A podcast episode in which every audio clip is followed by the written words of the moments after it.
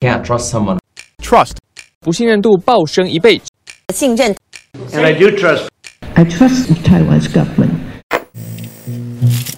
嗨，大家好，我是耳朵书签的祥婷。今天要先跟大家说声抱歉，因为我跟我的伙伴佳宁在时间上总是搭不上，所以这个礼拜会是由我一个人很边缘的面对麦克风自言自语，还请大家多多包涵。那今天要介绍的这一本书，它叫做《信任革命》，但它其实跟革命没有关系。它的原文书名叫做《Who Can You Trust》。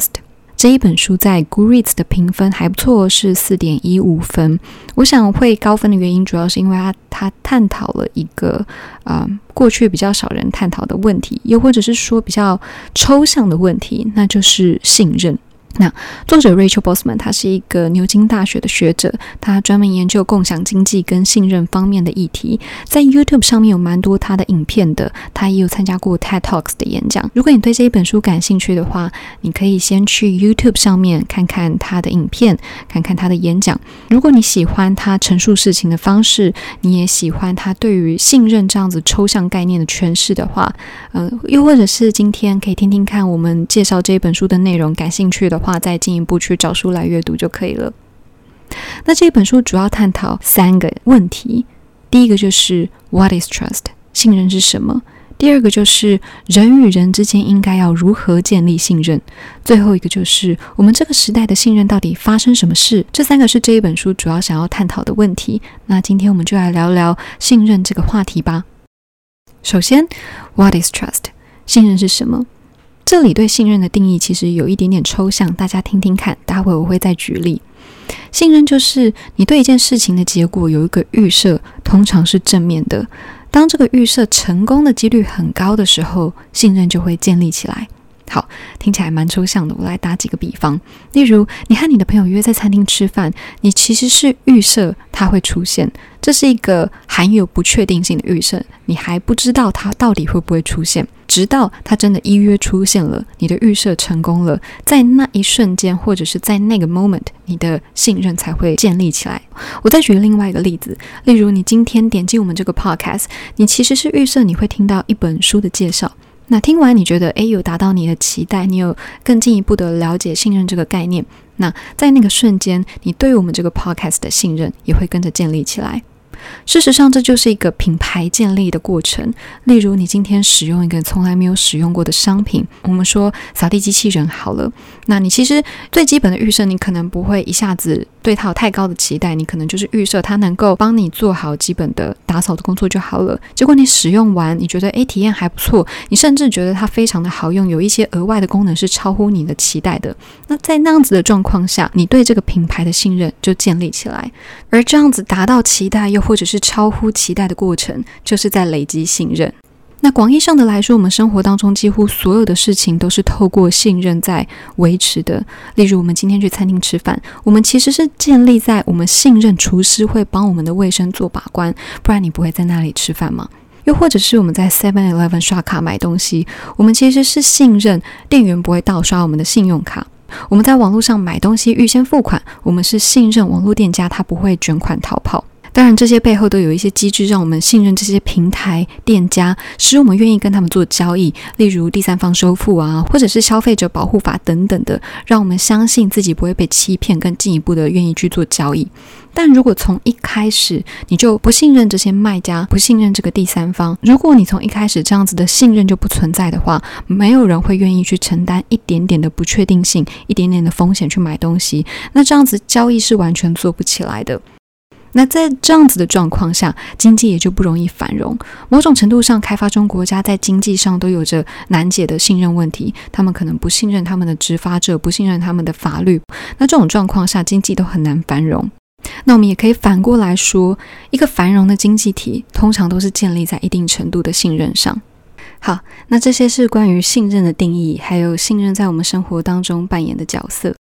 那我们接下来来聊聊信任是怎么建立起来的呢？过去我们对于建立信任这四个字，我们可能第一个就想到说，嗯，它会需要花很多的时间跟心力。但其实有一些方法是可以让信任建立的有效率的。我下面讲的这些原则跟例子，它比较偏向是职场上面的建立信任。不过我相信这些原则也可以延伸到生活当中的许多层面。一共有三个原则。第一个原则就是你去小额度的累积信任，并且试着留下记录。这里说的留下记录是指。让一个人刚认识你的时候，他不用从零开始认识你，他可以 base on 你的数位足迹，例如你在 Medium 上面写过的文章，或者是你在 LinkedIn 上面的记录，又或者是你的 social media，这些东西都可以让他 base on 别人对你的信任，对你有一个基础的认识，不用从零开始。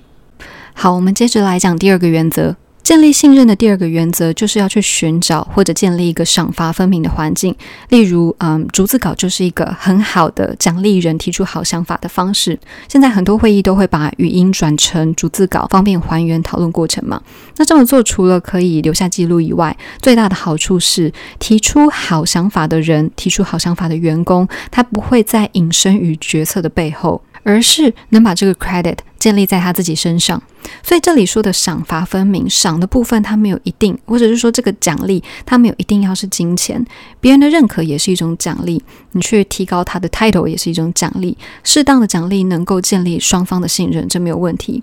但如果今天有人做了不好的事情，会破坏彼此之间的信任，我们就应该要适时的制止。我这边想要举，嗯，Amazon 为了维护顾客的信任所打的一个蛮有名的诉讼案，是在二零一五年的时候。那那时候在华盛顿特区，Amazon 一共控告了一千一百一十四个人。原因是这一千一百一十四个人，他们向 Amazon 还有 Kindle 的作家们贩售自己的五颗星的评价。简单来说，就是他们收钱帮别人洗评价。那直觉上来说，这对 Amazon 应该没有影响，因为这种洗评价的行为并不会直接的影响 Amazon 的营收，甚至产品拿了高分以后，应该会卖得不错。但是 Amazon 他们知道，如果今天不取缔这些假评价，他们最终会失去消费者的信任，而这些信任是你需要花更多钱才能建立的，甚至是建立不回来的。所以，这个就是赏罚分明当中罚的部分。如果出现了危害信任的行为，你就必须要赶快制止。那这就是第二个建立信任的原则，要去寻找或者是建立一个赏罚分明的环境。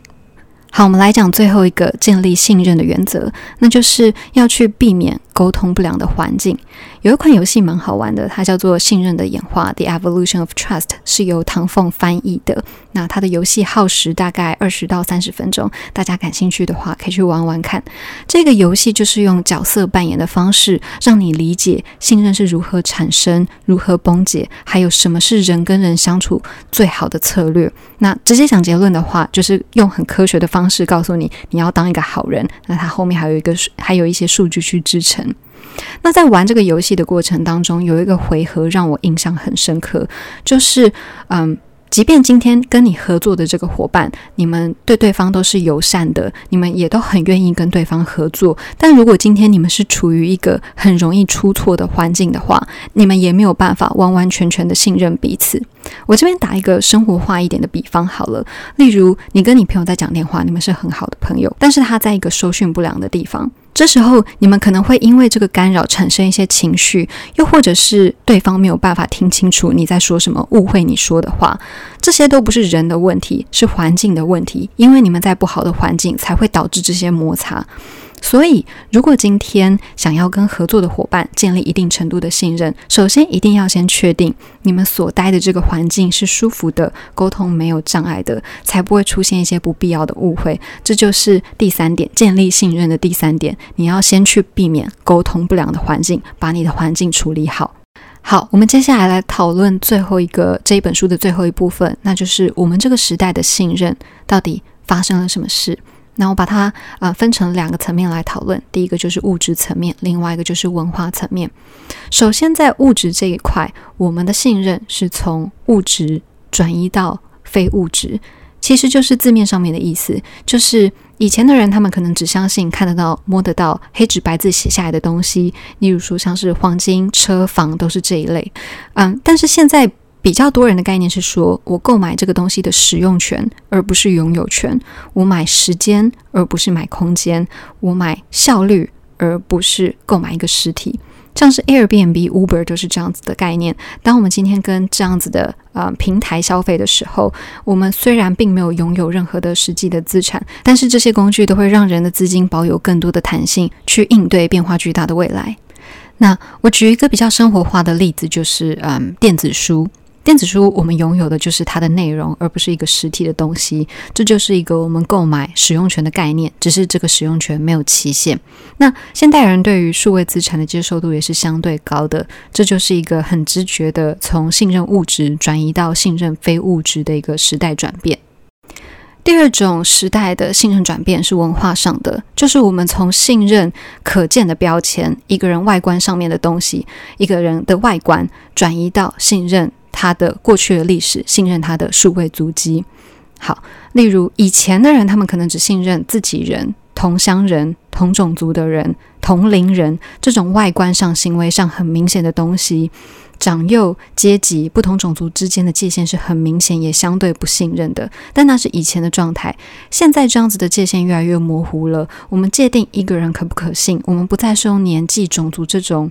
一个人没有办法改变的标签，而是用知识、能力，谁有理我们就听谁的，谁有想法我们就听谁的。我们现在的科技就是让这个界限越来越模糊的一个很重要的媒介。例如啊，以前的信任不会存在于不同国籍的人之间嘛，也不是说不存在，就是会比较轻薄一点点。不同国籍的人之间的信任会比较薄一点点，嗯。语言隔阂是一点，没有信任的累积是一点，但是现在的平台可以帮助我们累积各种 social credit，啊，例如我们今天出国，我们可以可能使用 Klook 这个旅行社帮我们安排行程，我们选择导游的基准点可能就是上面的星星评分 review，而不是这个导游他的国籍是什么，他是什么性别，或者是他从哪里来，基本上这些都不在考虑范围内，所以这就是一种。嗯，作者提到的信任上面的转变，我们从信任可见的标签，一个人的国籍、种族，转移到信任这个人过去的历史，他的数位足迹。所以，我们这个时代的信任转变主要发生在两个层面上面：一个就是我们的信任从物质转移到非物质；另外一个就是我们的信任从信任可见的标签，例如一个人的种族、嗯年龄，转移到信任这个人的能力，还有他的数位足迹。